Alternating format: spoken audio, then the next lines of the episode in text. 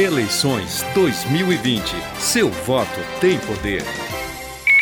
O segundo turno das eleições municipais já registrou até o momento 26 ocorrências de desinformação, ou seja, fake news.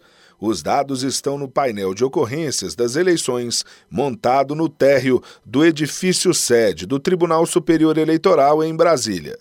O levantamento ainda revela que 10 eleitores já foram presos ou conduzidos. Até agora, nenhum candidato foi preso. Cinco veículos foram apreendidos e já houve também uma apreensão de dinheiro.